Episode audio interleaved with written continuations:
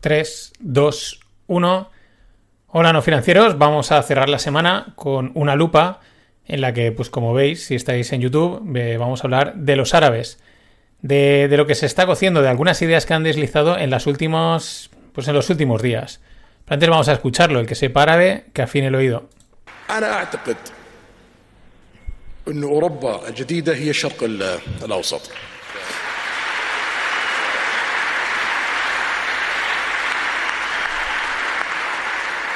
المملكة العربية السعودية في الخمس سنوات القادمة سوف تكون مختلفة تماما. البحرين سوف تكون مختلفة تماما. الكويت حتى قطر على خلافنا معاهم لديهم اقتصاد قوي سوف تكون مختلفة تماما بعد خمس سنوات. الإمارات عمان لبنان الأردن مصر العراق والفرص التي Bueno, aquí tenéis a MBS, eh, Mohammed bin Salman, eh, un príncipe o el, el, bueno, el, principal príncipe, digamos, de, de, Arabia Saudí. Ya sabéis que allí pues hay tropecientos mil, literalmente. Hay, la, la, familia real saudí es enorme, es casi medio país, o yo qué sé, es una auténtica barbaridad. Y bueno, pues ¿qué está diciendo aquí? Que, eh, que, el, que el Middle East, que Oriente Medio, y también, y ahí ya él mete Arabia Saudí, habla como líder, pero también habla de Qatar, Líbano, Egipto, de todos los países pues que dentro de cinco años será totalmente diferente a lo que hay ahora. Que el objetivo es estar en la delantera del mundo, ¿no? En el, dice en el forefront of the world. Y cree que este objetivo lo van a conseguir al 100%. ¿Qué dicen? Que otra cosa, otro detalle, dice que el Oriente Medio, es que estoy traduciendo directamente, Middle East, el Oriente Medio será eh, la nueva Europa, ¿no? Bueno, eh, ¿Por qué es llamativo? Es que ahora estoy dudando si esto, este audio, este corte de vídeo, ya salió o ahora lo han vuelto a reciclar. Pero viene perfecto por lo que ha pasado este verano. En pocas palabras, ¿no? Eh, pues los saudíes quieren dominar el mundo. Pues te quieres poner al frente del mundo, pues, pues quieres dominarlo, ¿no? Tienes dos rivales, tienes China y Estados Unidos por ahí. Pero bueno, igual el objetivo es dominarlo y con quedarte en tercera posición va bastante, ¿no? Pero claro, para hacer eso, el camino pasa por dominar a Europa literalmente. Y ahí es donde hilo con lo que pasó el año pasado en el Mundial de. o que vimos en el Mundial y lo que ha venido pasando este verano con el deporte, ¿no?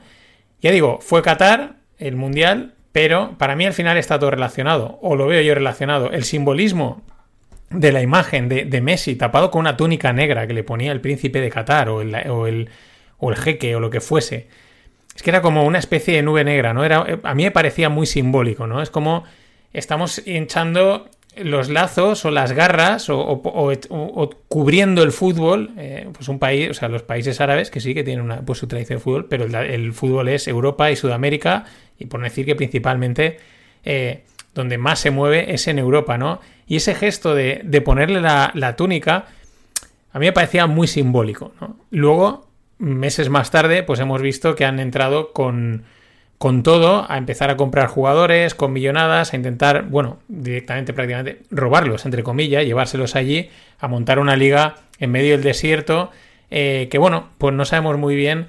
Eh, bueno, sí, yo creo que eso al final fracasará, los chinos también lo intentaron y al final, pues mm, es complicado, ¿no? Es complicado, ahora veremos por qué.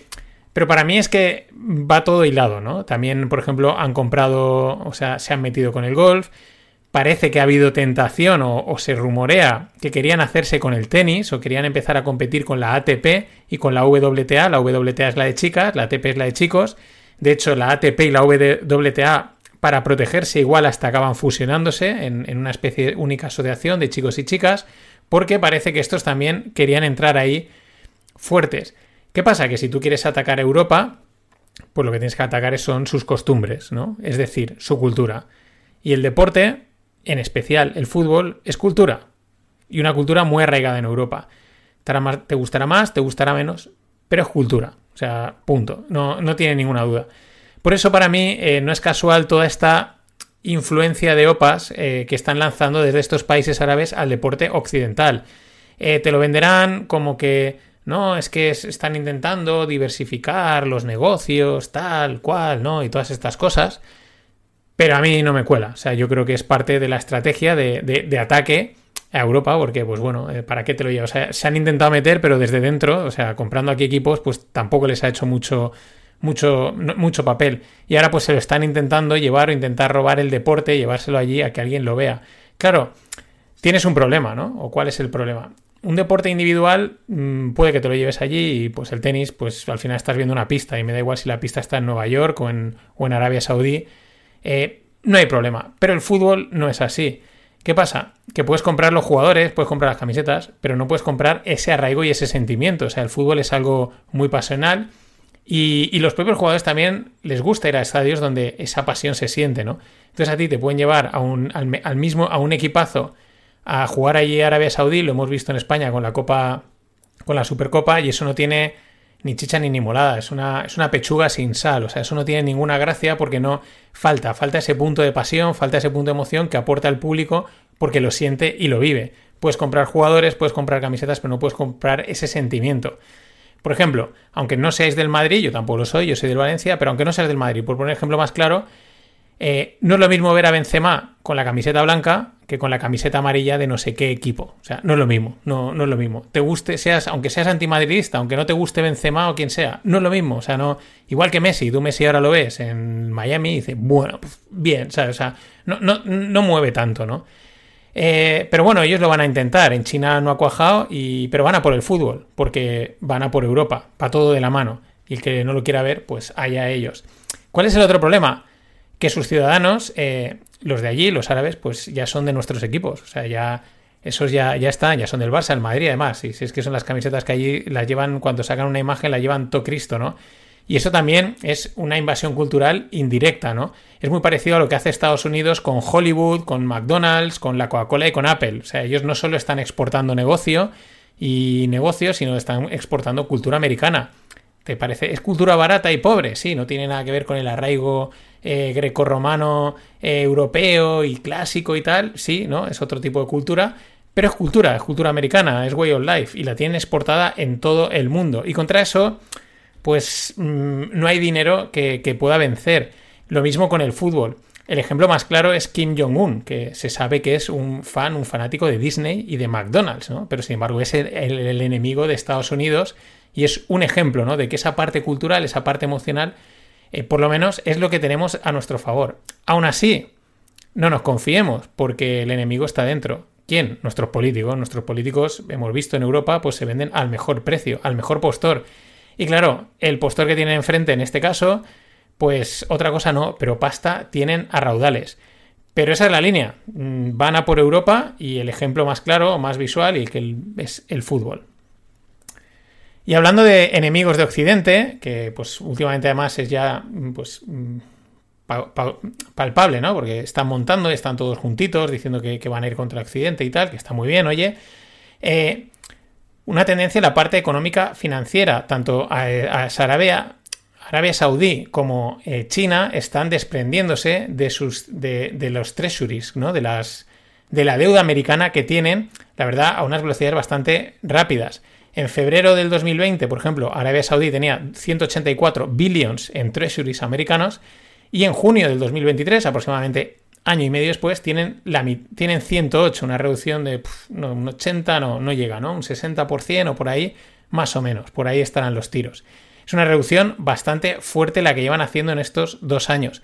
Eh, por ejemplo, si nos vamos a China, que es el otro enemigo, pues eh, sus treasury, sus tenencias de treasuries, pues están en mínimos de 14 años, en 385 billions, es decir, una bajada de un 40% desde los máximos eh, que tenían, pues no sé aquí cuánto, no veo bien el número, pero vamos, una auténtica barbaridad. en el tweet en el que lanzaban esta noticia comentaban que ¿qué es lo que están planeando los chinos y los saudíes? Pues no lo sé, porque como llevamos ya tanto tiempo que si van a invadir Taiwán, que si no sé qué, que si no sé cuántos, que están planeando algo, sí, o simplemente a lo mejor están rebalanceando la cartera, o vete tú a saber, si cuando nos vayamos a enterar es tarde. Pero que eso está pasando y es cuanto menos llamativo. Eh, interpretación las que quieras, ¿no? Que si mucho riesgo, tal y cual, pero evidentemente ahí algo se cuece. No tengo pruebas, pero tampoco dudas. Y siguiendo con, el frente antioccidente, que ahora es el llamado los BRICS, ¿no? Que van metiendo ahí gente y que si las nuevas monedas y todas estas cosas que van a hacer, ya digo, sale mal. O sea, yo estoy convencido que va a salir mal, pero por una cuestión cultural, ¿vale? Estás juntando diferentes culturas, pero diferentes culturas de, origen, ¿vale? O sea, tú coges Europa y somos diferentes culturas, pero ahí el, el, origen es el mismo, es muy parecido y por eso más o menos, bueno, encaja, ¿no? Funciona eh, bastante, pues eso, grecorromanos, tal, eh, bueno, sí, hay vikingos y eso, pero es una cultura muy, muy parecida y, encaja. Pero cuando tú juntas a indios, a chinos, eh, a rusos y a árabes, pues es que son culturas que basadas en religiones totalmente distintas. Eso es muy difícil que tarde o pronto salga bien, pero ahora es todo muy guay, ahora es todo muy bonito, van juntitos de la mano y esas cosas. ¿Cuál es la noticia? Que no se comenta sola. India va a cambiar de nombre. Sí, sí, o sea, India cambia de nombre y hace el pasado 18 de septiembre, eh, bueno, a partir de este 18 de septiembre, en, sesión especial del Parlamento, eh, exacto, harán el cambio, perdón, que está, digo, pero si estamos a 14, ¿cómo puede ser el 18? No, a partir del 18, India va a pasar a llamarse Bharat, con B-H-A-R-A-T, que parece ser que es la traducción de India en en el lenguaje hindi, pero que es uno de los, o sea, ya sabéis que allí hay también tropecientas lenguas y es una de las lenguas, ¿no? Será quizás la más importante. Eh, de hecho, ya en el G20 al presidente indio lo han presentado como presidente de Bharat. Claro, eh, Twitter es muy rápido con las coñas y ya tenemos la primera. Eh, los indios ahora cómo van a ser? Baratos.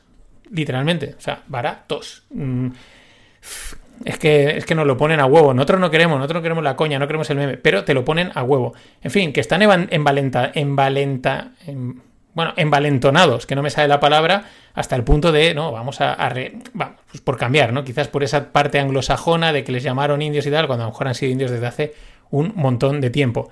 Pero bueno, así están, así están los, pues así están las cosas, ¿no? Todo el mundo está un poquito revolicado. Para cerrar el fin de, para cerrar esta lupa, algo que es, una mezcla entre divertido, aterrador y con potencial. Vamos con las IAs. En los últimos días eh, ha aparecido, bueno, llevan ya tiempo, pero ahora parece que se ha, proliferado bastante una aplicación en la que tú le metes cualquier vídeo y te lo traduce, te hace la traducción directa. La verdad es que las traducciones son muy buenas, son perfectas, ¿vale? O sea, por ejemplo, os voy a poner la de. Os voy a poner eh, a Belén Esteban. Y ese es broncano. Come on, do, we have cream? Yeah, it's my recipe. Okay, okay, okay, okay. But you're not at the factory there, are you? No. No, sorry. I go to the factory and I've chosen the cream that I make at home, and it's vegetable, pumpkin, and zucchini. You don't believe me? Well, whenever you want, I'll take you to my factory, which is in Alhama de Murcia. Long live Murcia. Impresionante. O sea, impresionante.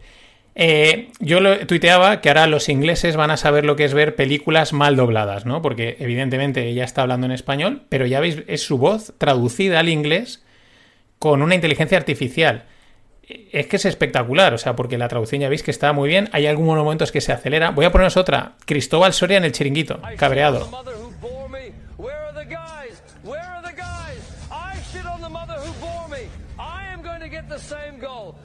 Shit on the milk that soccer is going to give me, man. I am going to get a goal like that too.